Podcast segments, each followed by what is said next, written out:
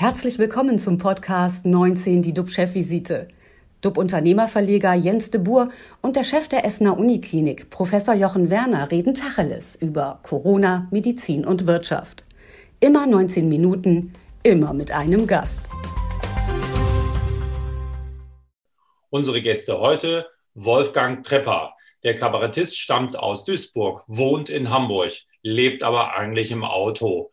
Denn vor dem Corona-Lockdown stand er bis zu 280 Mal im Jahr auf der Bühne. Trepper ist Stammgast in zahlreichen TV-Shows. Nach einem Auftritt wirbt er oft für Spenden. Die sammelt Trepper in einer roten Damenhandtasche und spendet das Geld für Kitas in Duisburg oder Schulen im afrikanischen Malawi.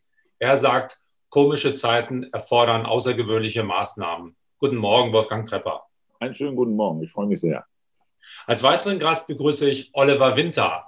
Seit der Gründung seiner Hostelkette A&O vor 20 Jahren setzt er erfolgreich auf das Konzept, jungen Reisenden günstige Übernachtungsmöglichkeiten anzubieten. In Metropolen zentrumsnah. Sein Angebot erweiterte Winter stetig. Jedes Jahr kam mindestens ein Standort dazu.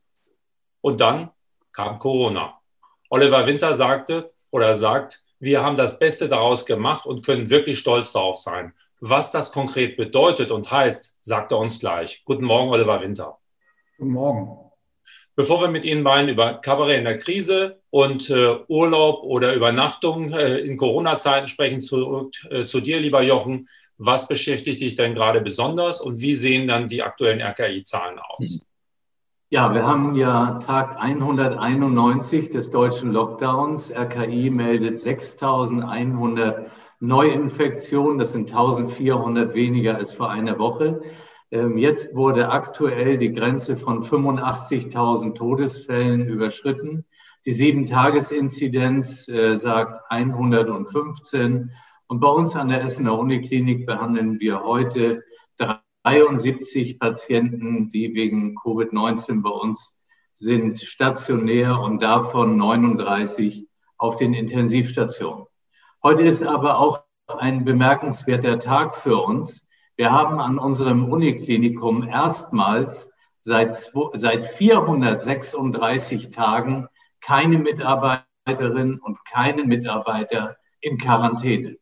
Das ist ein Beleg zum einen für die einsetzende Entspannung der Infektionslage, aber zum anderen natürlich für den großartigen Erfolg der Impfungen. Die allermeisten sind bei uns inzwischen doppelt geimpft. Und diese, die alle doppelt geimpft sind, die möchten natürlich jetzt wieder in Veranstaltungen, zum Beispiel von Herrn Trepper oder zu Konzerten oder zum Fußball. Übermorgen an Christi Himmelfahrt findet ja in Berlin das DFB-Pokalfinale statt. Einmal mehr vor leeren Rängen in einem ganz großen Stadion. Dieses bundesweit sichtbare Ereignis wäre ein sehr schöner Anlass gewesen, doppelt geimpften aus Pflegeinstitutionen, aus Krankenhäusern, aber auch von der Feuerwehr oder von der Polizei als Belohnung die Teilnahme zu ermöglichen. Na, das mag zeitlich jetzt zu knapp sein, aber man könnte ja vielleicht entsprechendes am letzten Spieltag der Fußball-Bundesliga oder spätestens bei der Fußball-Europameisterschaft umsetzen. Es müsste dann natürlich geklärt sein, wie das mit den Einlasskontrollen funktioniert. Aber das dürfte ja im digitalen Zeitalter kein Problem sein. Es wird weiterhin aktuell in Deutschland mit Hochdruck an dem Impfpass gearbeitet. In Kürze soll es losgehen. Der digitale Pass ist dann, wie gestern noch einmal gesagt wurde, eine Ergänzung. Der Papierpass bleibt zunächst einmal auf jeden Fall gültig. Ich freue mich gleich auf unsere beiden Gäste, aber vorher zu dir, lieber Jens. Was beschäftigt dich aktuell? Ja, bevor ich darauf eingehe, zunächst eine Rückfrage. In Amerika ist es ja durchaus üblich bei großen Events, ich meine auch beim Super Bowl, waren ja Leute, die sich in Corona-Zeiten ausgezeichnet haben, vor allen Dingen aus dem medizinischen Bereich eingeladen hatten, Tickets, äh, die ja sehr, sehr teuer sind, geschenkt bekommen. Hier fehlt es uns auch so ein bisschen an einer Kultur, einer Dankeskultur, oder? Ja, absolut. Also ich denke, das wären alles gute Zeichen. Dann kommen vielleicht wieder welche und sagen, warum ist die Person da und warum ich nicht. Aber das sollten wir gar nicht thematisieren, weil ich glaube, das ist alles gut. Also jeder Schritt in diese Richtung, dass man sich einfach mal bedankt und jetzt nicht nur klatscht, sondern äh, dass man solche äh, Einladungen ausspricht, wäre etwas Gutes. Und ganz ehrlich, wenn da im Berliner Olympiastadion jetzt 10.000 oder 15.000 Leute gewesen wären, wo wäre das Problem gewesen? Da, da, findet die Infektion bei doppelt Geimpften unter freiem Himmel, wo soll die stattfinden? Ja. Mhm. Und deswegen denke ich, das mag jetzt alles zu eng sein, aber man sollte sowas bald mal tun. Tja, mich beschäftigen die Corona-Lockerungen, die es jetzt überall in Deutschland gibt. Bild titelte ja bereits, Deutschland impft sich glücklich. Hier in Hamburg zum Beispiel wird die Corona-Notbremse morgen um 24 Uhr gelöst, löst sich damit auch sozusagen, lösen sich die Lockdown-Fesseln der Wirtschaft. Ich glaube ja, der Nachholbedarf der Konsumenten ist nach einem Jahr Einschränkungen gewaltig. Und auch die Summe der Gelder, die beim Zwangssparen zusammengekommen sind, sind groß. Ich denke, vor allem Dienstleister können sich freuen, wenn die letzten Restriktionen fallen. Spätestens dann im Sommer hoffen wir, dass wir alle glücklich sind. Dann entsteht sowas wie ein, ein Wirtschaftsboom. Die Konjunktur zieht wieder an, weil die Leute wieder Geld ausgeben können, dürfen und auch das Geld dafür haben, für das Shopping in der Innenstadt, für Reisen und für vieles mehr. Wer sich schon immer, und das ist meine Botschaft, selbstständig machen wollte, für den könnte es jetzt die perfekte Situation, der perfekte Zeitpunkt sein in Krisen werden neue Ideen, werden neue Menschen, also im Sinne von Unternehmer geboren. Und da passt es, dass das Angebot an Firmen, die man übernehmen kann, auch riesig ist. Die Wirtschaft ist auf Erholungskurs. Davon können Mutige profitieren, also Mutige vor. Wenn nicht jetzt, wann dann sich selbstständig machen? Frei nach einem äh, Song der Höhner. Es gibt nämlich noch einen zweiten Trend. Viele Inhaber aus dem Mittelstand suchen einen Nachfolger für ihren Betrieb. Die sogenannte Babyboomer-Generation geht allmählich in Rente. Solche Verkäufe wurden während der Pandemie natürlich verschoben, auf Eis gelegt. Zu gering die Erfolgschancen, zu kompliziert die Umsetzung mitten im Lockdown. Wie will man ein Hotel verkaufen, wenn es keine Gäste gibt, wenn man es noch nicht mal betreten kann und darf, wenn man nicht reisen kann?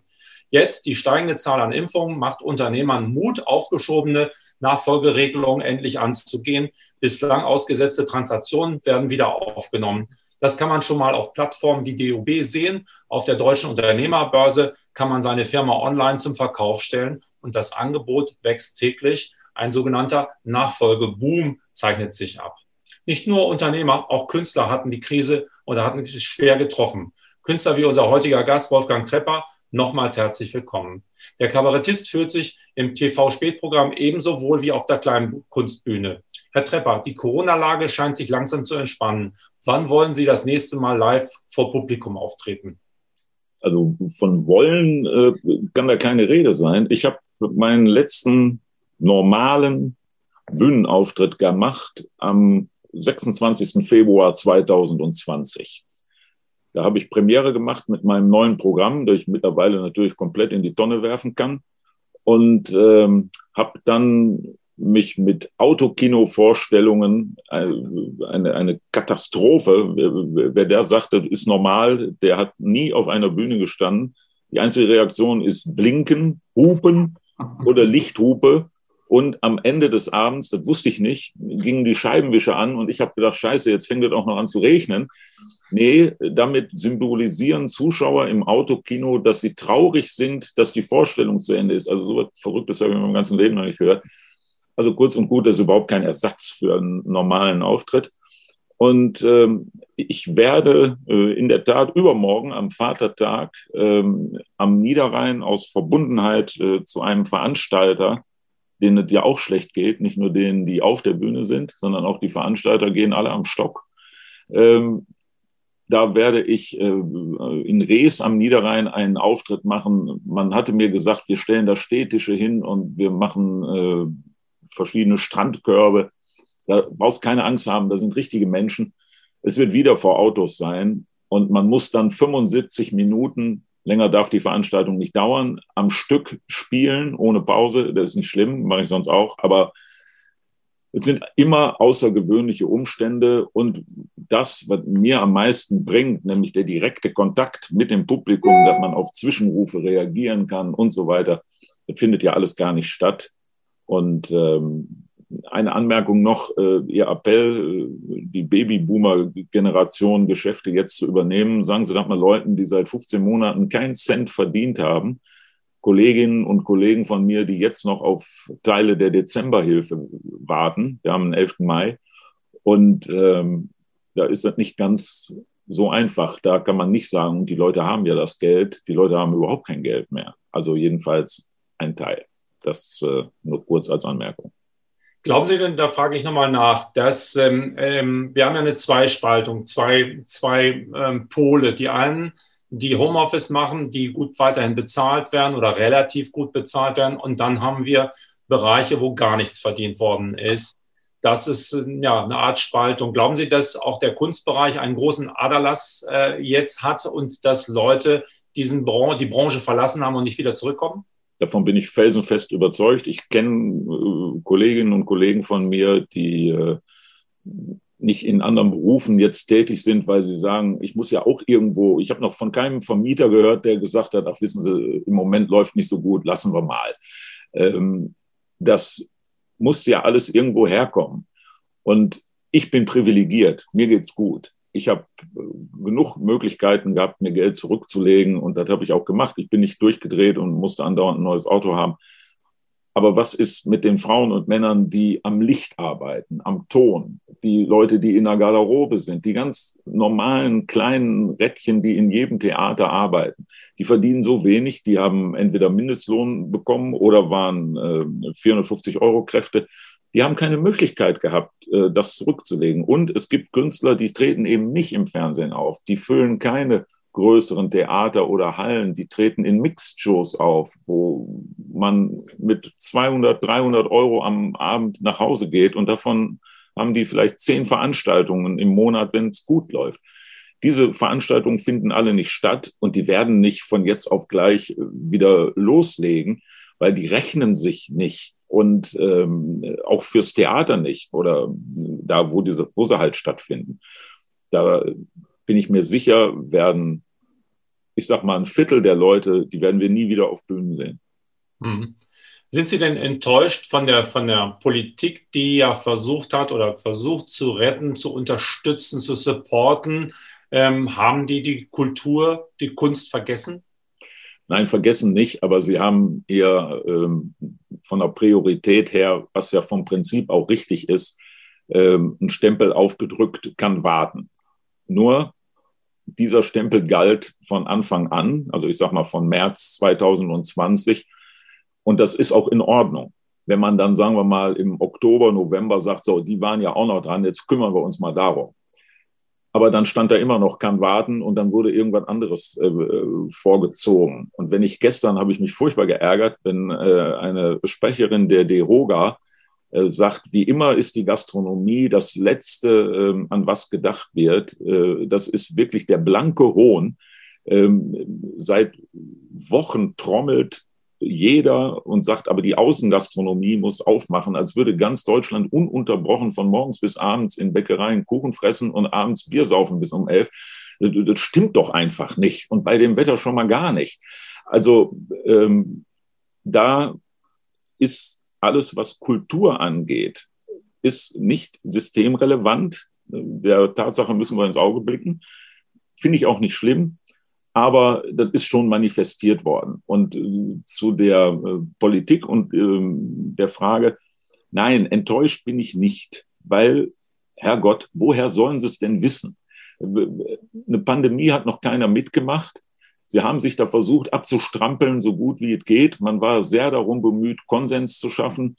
Ähm, das ging auch so lange ganz gut, bis äh, irgendeinem dann aufgefallen ist, dass ähm, die Person mit der Richtlinienkompetenz in Deutschland vor dreieinhalb Jahren gesagt hat, übrigens beim nächsten Mal könnt ihr euch einen anderen Deppen suchen. Und da gab es jetzt genug Deppen, die gesagt haben, ich würde das gerne machen. Dann waren erstmal alle mit sich selber beschäftigt. Und ähm, da ging die Linie wirklich verloren. Dann hat man dem Druck nachgegeben und äh, einen halbherzigen Lockdown, wie ich gerade gehört habe, über 190 Tage, äh, sich da zusammengeschustert. Das ist ja kein Lockdown. Wir haben in Deutschland keinen richtigen Lockdown. Da kann man sich mal im Ausland umgucken, was ein Lockdown ist. Aber ähm, ich kann das nicht verurteilen. Erstens, ich hätte nicht gewusst, wie man es besser macht. Zweitens, ich bin kein Experte Es gibt 80 Millionen Fußball-Bundestrainer und mittlerweile gibt es auch 80 Millionen Virologen in Deutschland. Ich verstehe da nichts von und ich habe da, ich tue mir da keinen Gefallen, wenn ich sage, aber so ein bisschen weiß ich auch. Ich weiß es nicht. Ich muss mich auf das verlassen, was Experten sagen. Und wenn die sich dann zum Teil widersprechen, das ist Wissenschaft, das ist normal. Aber ich finde, in anderthalb Jahren und jetzt mit der Tempfung, mit der äh, Impfung und dem Tempo, was da reingekommen ist, so schlecht haben wir das doch eigentlich alles gar nicht gemacht. Natürlich gibt es Fehler über Fehler. Aber gab ja auch Menschen sind, da menschelt halt. Es gab ja auch keine Blaupause dafür, da haben Sie vollkommen recht. Oliver Winter, die Corona-Einschränkungen haben A&O-Hostels 2020 rund die Hälfte der Übernachtung gekostet. Ähm, wie haben Sie den äh, erzwungenen Gästestopp aufgefangen? Wie ging es Ihnen in der Krise?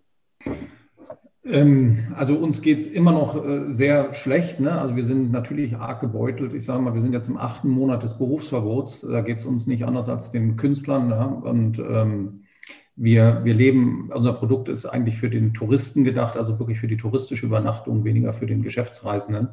Und die touristische Übernachtung ist ja genau die, die nicht stattfinden soll momentan und, und nicht stattfinden darf. Wir haben, ähm, glaube ich, eins ganz richtig gemacht. Wir haben schon im April letzten Jahres überlegt, wir haben so viele Betten in den Städten zentral günstig anzubieten. Es muss irgendjemand geben, der die auch jetzt braucht. Und äh, wir haben uns ähm, bereits im letzten Jahr dann gekümmert, haben mit vielen karitativen äh, ähm, Vereinen und auch mit den, mit den Städten gesprochen und konnten dann peu à peu und sehr intensiv jetzt im letzten Winter Tausende unserer Betten für die Kältehilfe äh, öffnen, haben über 400.000 Obdachlose Übernachtungen realisiert in diesem Winter. Ähm, und das hatte zwei gute Seiten. Zum einen tut man was Sinnvolles ja, äh, und, und kann helfen.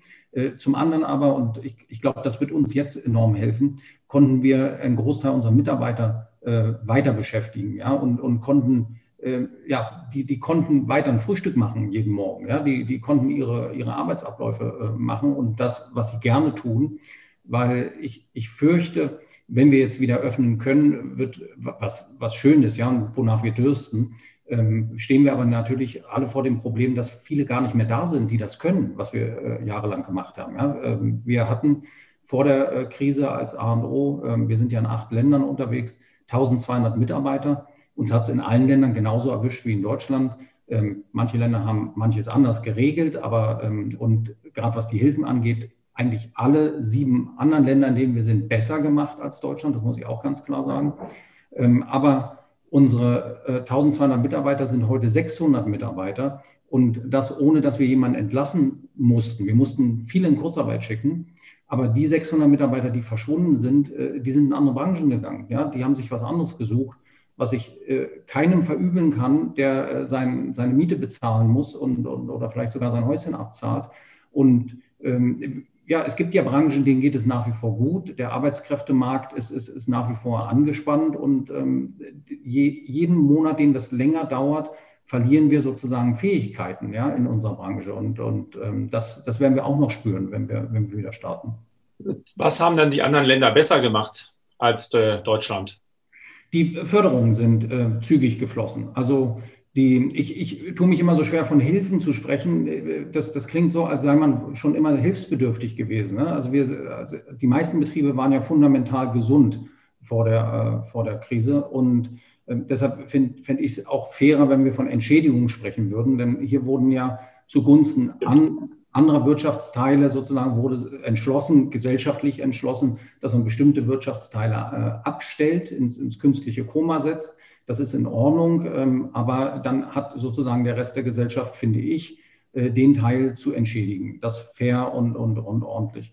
Wir zum Beispiel warten ganz konkret auch noch in Deutschland auf die November- und Dezemberhilfe. Ähm, das, das ist, ist, ein Wahnsinn. Dabei habe ich jetzt gehört, dass äh, angeblich 95 Prozent dieser Hilfen ausgezahlt sind.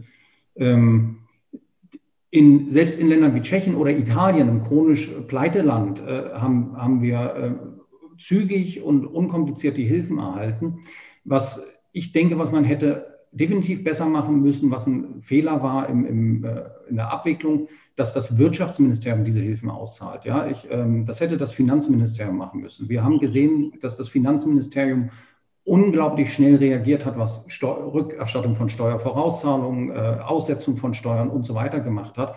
Äh, das Finanzamt kennt seine Betriebe, ja, ähm, kennt die Strukturen, braucht das nicht prüfen. Das Wirtschaftsministerium kennt nicht, nicht einen Betrieb. Ja, das äh, muss neu aufgebaut werden. Und, und ich glaube, das ist sozusagen der Hauptfehler, äh, der da gemacht wurde, dass eben die Hilfen von einem Ministerium ausgezahlt werden, was sich sozusagen erstmal die komplette Infrastruktur aufbauen muss, die beim Finanzministerium vorhanden ist. Wie viele Häuser haben Sie zurzeit, ähm, die geöffnet sind, beziehungsweise die Sie, die Sie anbieten? Also glücklicherweise von unseren 39 Häusern sind vier nur wirklich zu. Die anderen sind auf. Ähm, wir schaffen über alles im Moment eine, eine Auslastung von 11 Prozent. Also da können Sie sich vorstellen, dass wir jede, jede Stunde Geld verbrennen. Aber 11 Prozent ist eben besser als nichts. Und, und äh, unser Ziel war es auch immer, ja, dass, dass, wie gesagt, dass wir uns irgendwie eine sinnvolle Aufgabe geben und, und irgendwie das Gefühl haben, zumindest eines Tages wieder gebraucht zu werden. Gab es einen Punkt, wo Sie mal gesagt haben, ich höre auf, ich gebe auf? Das nicht eine Sekunde. Also vielleicht auch äh, war es natürlich schlau, dass das immer äh, diese Länge de, des gerade des zweiten Lockdowns ja in Salamitaktik äh, verlängert wurde. Ne? Also hätte uns jemand Anfang November gesagt, dass das nicht der Lockdown ist, der uns das Weihnachtsfest, also das Weihnachtsfest 2020 sichern soll, sondern ähm, dass der über Ostern und wahrscheinlich Pfingsten hinausgeht, hätten wir vielleicht andere Maßnahmen ergriffen, also vielleicht doch Häuser länger zugesperrt und so weiter. Aber es war ja immer auf zwei Wochen oder vier Wochen Basis gesehen und weiter und weiter und erstaunlich. Also ich finde wirklich erstaunlich, wie leidensfähig äh, und überlebensfähig Betriebe sind mit nahezu gar keinen Einnahmen. Ja, ähm, helfen tut hier, glaube ich, wirklich dieses ja, der Mittelstand sich gegenseitig. Ja, also ich sehe das zum Beispiel bei uns, die, die, die größte, größte Hilfe, die wir unmittelbar haben, abgesehen von unserer Mitarbeiterschaft, die unheimlich solidarisch da zusammensteht, ähm, sind unsere Vermieter, sind unsere ganzen Lieferanten, Partner, die, äh, die eben, das sind keine Großkonzerne, sondern das ist auf Augenhöhe, man kennt sich seit Jahren und die dann doch ähm, natürlich ein Verständnis entwickeln und, und uns allen ähm, ja, geholfen haben, Liquidität verschafft haben, indem sie gesagt haben, gut, zahl deine Miete später, ja, äh, Stunde die jetzt ein Teil. Aber wir gehen eben dann auch mit einem Berg voll Schulden aus dieser Krise raus. Ne? Wie ist der Status bei Ihnen jetzt? Ähm, das sozusagen Gefühlsbarometer, Optimismus, wo stehen Sie? Ja, ich glaube, als Unternehmer muss man, muss man immer mehr Optimist als Pessimist sein. Also ich bin auch durch die Krise äh, immer optimistisch gewesen, weil ich immer gesagt habe, die, die Welt geht ja nicht unter. Ja, sie steht in manchen Bereichen still.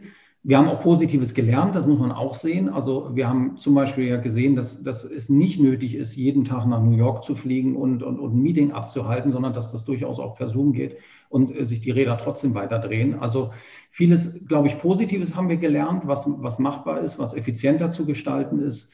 Ähm, wir haben gesehen, wo Deutschland ähm, ja, arg zurückgefallen ist, gerade im Thema Bildung, Digitalisierung der öffentlichen Verwaltung. Das ist gut, dass mal jemand die Bettdecke weggezogen hat ne, und, und uns das gezeigt hat. Jetzt kommt sozusagen erstmal das deutsche Nörgeln, aber ich glaube, danach kommt auch das deutsche Ärmel hochkrempeln und das dann eben auch beseitigen und, und angehen. Und das ist gut, ja, das beschleunigt ja bestimmte Dinge. Und äh, da freue ich mich nur. Ja. Ich habe vier Kinder, ähm, für, für die äh, freue ich mich sozusagen, dass sie vielleicht dann doch noch in einem digitalisierteren äh, Land aufwachsen. Stichwort Digitalisierung. Sehen Sie das auch für Ihre Branche, dass man künftig bei einem Roboter eincheckt und dass das entsprechend in den Hotels auch mehr und mehr Fuß fassen wird? Also da, wo man will, wird man das sicherlich können. Ich, ich denke, dass nicht jeder Gast bei einem Roboter einchecken möchte, aber ähm, ja, das Kontaktlose wird, wird um sich greifen, sozusagen. Also der kontaktlose, die kontaktlose Buchung haben wir alle schon gelernt. Wer, ja, dass, dass wir das heute online machen über irgendeine App oder, oder auf der Webseite. Das Bezahlen läuft ohnehin kontaktlos schon seit Jahren. Jetzt haben wir das beschleunigt, dass man eben auch kontaktlos einchecken kann, wenn man möchte. Bei uns kann man auch in einigen Häusern schon das Smartphone zum Zimmerschlüssel machen. Also ich muss gar nicht mehr zur Rezeption. Ich kann auch sozusagen mit meinem Handy direkt dann zum Zimmer laufen und das Zimmer damit öffnen. Ähm, das, das wird kommen. Ich, ich glaube, der, der nächste große Schub, der auch notwendig ist im, äh, für den ganzen Tourismus, ist eher die Bedachtsamkeit über den, den, den ökologischen Fußabdruck. Ich sage mal, nach kontaktlos kommt emissionslos. Ja, das ist sozusagen das nächste, was wir, was wir jetzt brauchen und äh, was nicht von heute auf morgen geht, was aber doch viel zügiger gehen wird in, in Entwicklungsschritten, als wir gedacht haben. 19 Minuten sind leider vorbei. Vielen Dank, Oliver Winter und äh, Wolfgang Trepper. Unsere Talkgäste am Mittwoch, Albert Ritter, er ist Präsident des Deutschen Schaustellerbundes und Markus M. Müller, er ist Vorstand von Vivaktiv, der Krankenkasse. Ja, bleiben Sie gesund, klicken Sie wieder rein, wir freuen uns auf Sie. Tschüss. Danke sehr. Tschüss. Das war 19 die DUB-Chefvisite als Podcast. Die Videos dazu gibt es auf watz.de und auf dub-magazin.de.